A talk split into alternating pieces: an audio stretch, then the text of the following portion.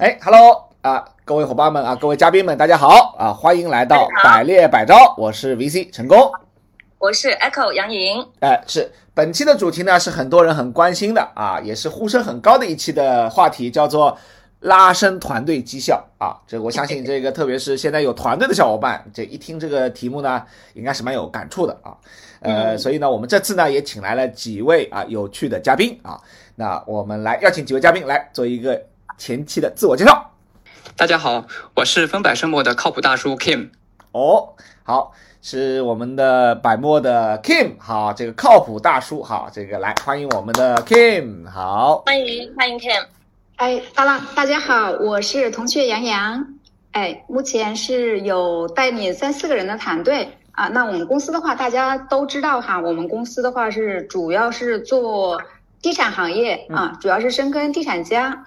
对，这是我大概的一个情况。好，欢迎来自啊，来自这个我们武汉的啊，这个铜雀的杨洋。好，呃，大家好，我是迅生的崔 y 曾红。呃，那么我呢是在呃顾问这个角色做了有将近十年，也是从一九年开始呃转入到这个团队的带领。目前呢也是两个小孩的妈妈。哦，哇。好，欢迎这个十年猎头，然后转型来做管理的哈，我们迅生的啊，Tracy，好，谢谢，好。那你看，我们几位嘉宾来自不同的地方啊，有来自武汉的啊，有来自这个杭州的，有来自成都的啊。那我们是代表不同的这个城市啊角度来跟做做分享。那呃，是是是是，那艾克老师跟我就是常驻上海了，对吧？这个作为常驻主持人。那呃，这呃这一期呢，因为很多小伙伴也提到，其实我不知道大家怎么感受啊，就是最近这些年，随着这个新生代的迭起啊，包括。我们行业的这个很多变化，其实做管理啊，同时又要做管理，其实自己又要做业务绩，然后呢又要去管理团队业绩，对很多人来说都是一个不小的挑战，是吧，各位啊？那现在很多小伙伴们以前也是业务高手啊。啊，就像这个前面确切说的，我做了十年猎头了，是吧？当然，我这个做做管理的时间不是很长，因为当中要要有两个娃，要做这个这个业务啊，呃，所以很多人对这一块呢，其实是非常有有挑战。那呃，所以呢，我先有一个小小的问题，想呃，这个代表这个电视机前跟收音机前的小伙伴们跟大家这个问一下，因为你们都是。从这个我我前面了解都是从顾问做起来的，对吧？然后 都当年都是被你的你的 leader 啊拉业绩啊催债啊，或者是这个这个搞 KPI 啊等等，对吧？肯定有这样的情况的。那现在开始呢，自己开始带团队要去拉小伙伴的业绩了啊，小伙伴的业绩要催生这里面的高产顾问了。对，所以角色有一个很大的互换。所以来来来谈谈感受吧，就当年的债有没有 这个最后还是要还的感觉啊？其实这个我我自己是觉得哈，这个感受度还是非常深的。啊，是杨洋是吧？我记得我对我是同学杨洋，对，呃，我记得我当时带的第一个顾问，呃，差不多历经六个月左右吧，离职了，是我 第一位带了六个月，我当时就想到了我的 leader 当时带我的时候的那种感受，就是。呃，你给他就是因为我的 leader 的话，他对我在最早出的时候其实还是蛮用心的。那我也是把他的这个经验的话，在想着怎么样去跟我的团队来去做做一个分享哈。那其实当时的话，真的是整个的是。呃，叫什么又当爹又当妈的这种感觉，我一是吧？对，就是我一方面的话呢，我是要考虑他的技术方面，哎，那我怎么样去给他一些提升？怎么样去跟他去做这方面的一个呃，就是一个提高？那另外一方面的话，我还要去照顾他的心理感受。嗯啊，那他是不是受委屈啦？呃，那这个叫什么？我是不是要给他一些鼓励呀？我是不是要给他一些安慰呀？嗯，对，那这个感受的话，我当时真的是就想到了，就是我的 leader 在带我时候的那种感受，我就是深深的感受到不容易。OK，啊，对，混总是要还的哈。对的，对的。所所以你当年也是你的 leader 带了你六个月，你也跑了吗？啊，那这倒没有，我还是蛮沉淀的。你 leader 带你的时候应该还比较好。所以你的你的你的痛苦是在于说，为啥 leader 这样带我，我挺好的，但是为什么我这样带我的小伙伴，小伙伴六个月跑了，是这意思吗？有这种感觉吗？其实我其实嗯不，并不是这样子，因为我在跟我 leader 在带我的时候，就是我虽然是沉下来了哈，但是这个过程当中的话，我跟他我们俩从呃最早的这个叫什么，就是我对他的依赖，到后面的话呢，我跟他俩的一个抗争。啊，那到最后的话，我们俩又又达成一个目标一致。嗯，那这个过程当中的话，其实是我跟他应该是相处是两年左右的时间嘛。嗯，啊，那在这个过程当中的话，其实我的这个心路历程一直是在变化的。嗯，那我其实，在带我新的这个顾问的时候，可能我还是在前期。那这个阶段来说的话，其实我是作为一个新进的一个 leader 的话，那其实在这个当中的话。你的这个角色的一个把握哈，其实是呃还是挺微妙的，就是你什么时候该介入啊？你介入多少？那这个阶段来说的话，其实对于我来说的话，是一个很内心的一个感受。理解理解。呃，其他两位嘉宾听了听了有有一些共鸣或者是触动吗？呃，那我就先来吧。嗯，我是迅森的 Tacy。其实，呃，刚刚说到这个问题的话，我感受最大的一个点是，嗯，呃，刚开始带团队的时候，其实挺怕顾问吃亏的，因为我自己的话也是从顾问一步一步做起来，那经历了可能。呃，从谈单子到后面一个呃，就是真正的可以比较很好的去 control 所有的单子也好，或者说是 HR 也好，是经历了非常长的一个经历。呃，那么我自己的话，从呃可能从 R 到 AC，其实我转 R 的时候很快，我差不多做了三个月的 R，我 s 尔 r 的业绩应该是有一百多万。嗯，但是。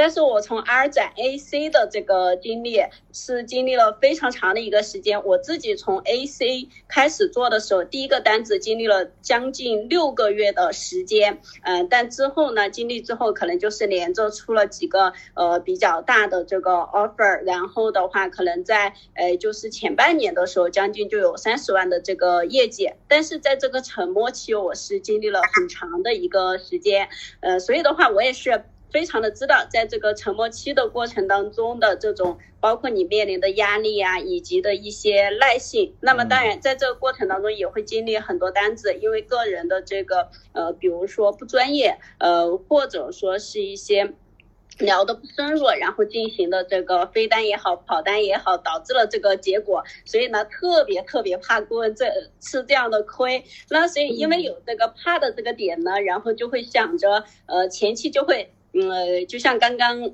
杨洋说的一样，然后呢，就会跟的呃，可能就掌握不好那个度，然后呢，就恨不得所有的事情都我来，然后呢，从前交到后的这样子的一个感觉，然后就搞得自己也很累。但同时呢，就是呃，其实部门的这个就是 member 呢，其实也会感觉这个压力也会比较偏大一点。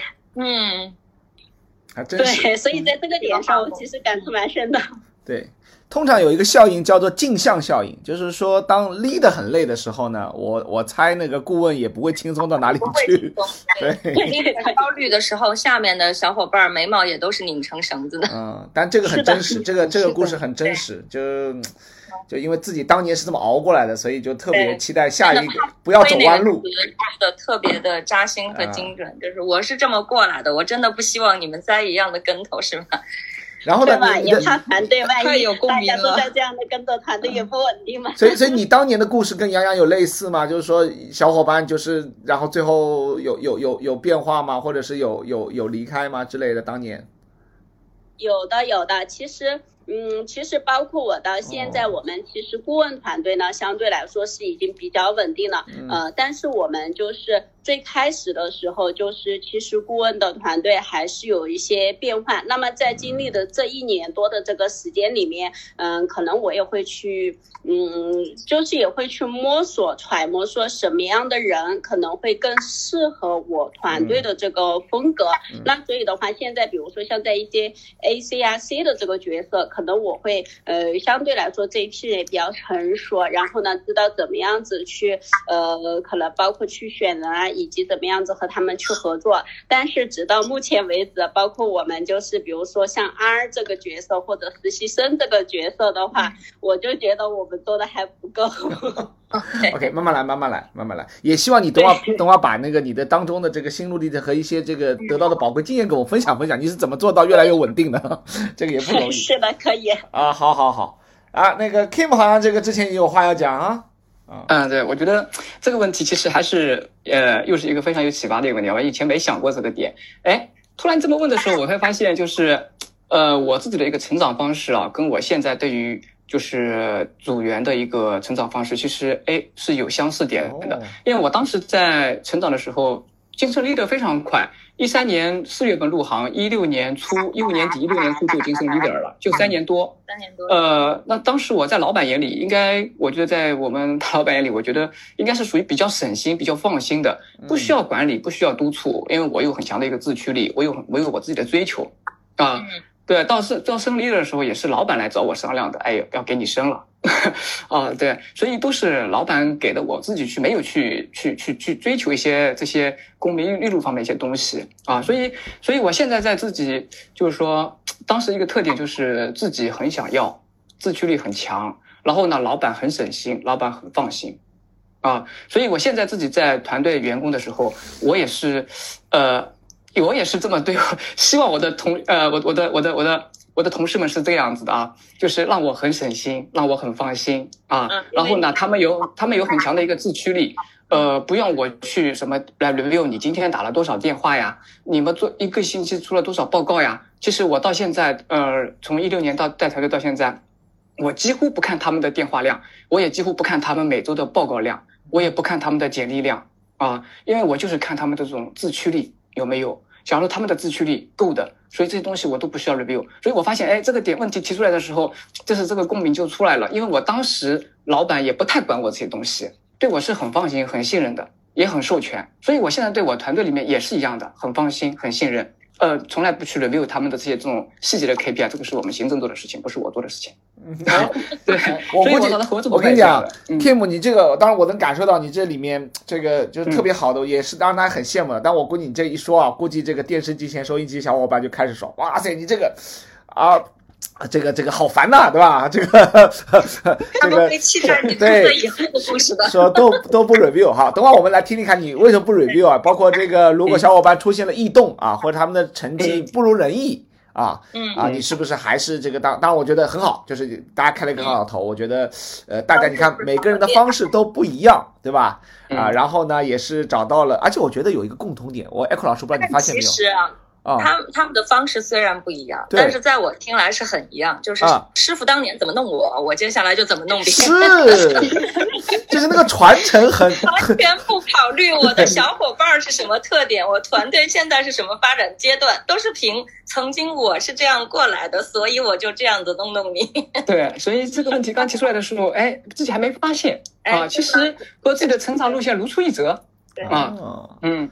所以，所以你的这个多问一句，这个 Kim，就是在你的团当中，呃，因为我知道你的团队相对来说也不小，就是有没有出现，就是说这个，这我我本有心照明月，奈何明月照沟渠，就是我是很放权，很信任，哎，但小伙伴们就是就有可能有个别一两个当中出现过，就是就是就是把这个这个这个当做一种这种放纵的理由，有没有这种情况出现？嗯，呃，会有，因为为什么呢？首先。自己在招人的时候会，呃，因为我们在招人的时候会招这种有自驱力的人，嗯，对吧？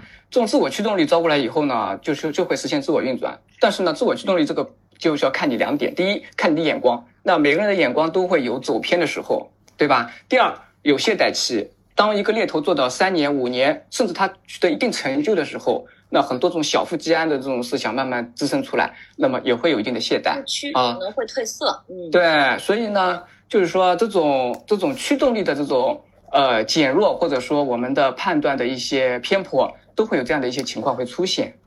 呃，我不知道两位嘉宾有没有好奇，我此刻有一个非常大的好奇，因为我们前两天刚做了一期关于怎么选人的，所以你前面言之凿凿的说，也找到自驱力的人很重要，我非常非常认同。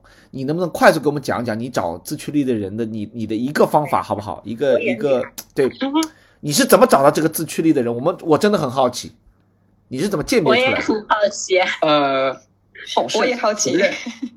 两个两个关对两个关键词，一个是好胜，一个是责任担当啊，用责任也可以，用担当也可以。嗯，对，所以你在面试的时候一定要看到，呃，这样的候选人是他有这种赢的精神，啊，他不甘于落人于一头啊。然后这个这种精神，你能够看到这种候选人在面试的时候，他能够发自内心的这种能够渗透过来啊。第二呢，就是这种责任和担当。呃，另外作为一个猎头，无论对于客户，对于我们的候选人，对于我们的项目，其实他都需要这份百分百的责任和担当。当你从这个候选人身上拿到能够发现这两点的时候，那这个人的自驱力一般还可以哦。嗯，好，假设今天我来面试你们家的。顾问，假设啊，我今天来，我作为一个候选人啊，来应应聘你们家，所以你会问我什么问题，或做什么测试来筛选我，或者来评判我是不是一个符合你的这种啊这个担当和好胜的？你你是用什么方式呢？首先，我先评判一下好胜这一点没看出来，但是呢，先看出责任和担当。哦，第一，我来的时候你是第我是第一个加入的，你是第二个加入的，所以你作为这个这个节目的 VC 有这份责任。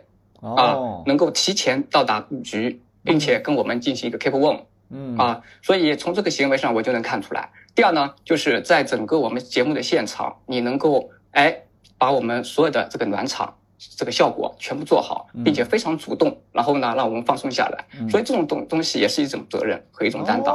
所以我看你的时候，其实从这种 action 当中，我能够感受到你这一份责任和对这个职业的责任。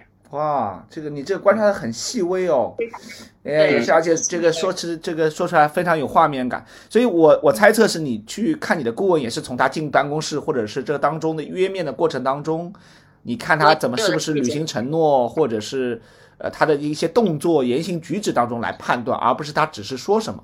我的猜测对吗？嗯，呃，其实因为我我我管理的团队呃会在上海和西安都会有啊。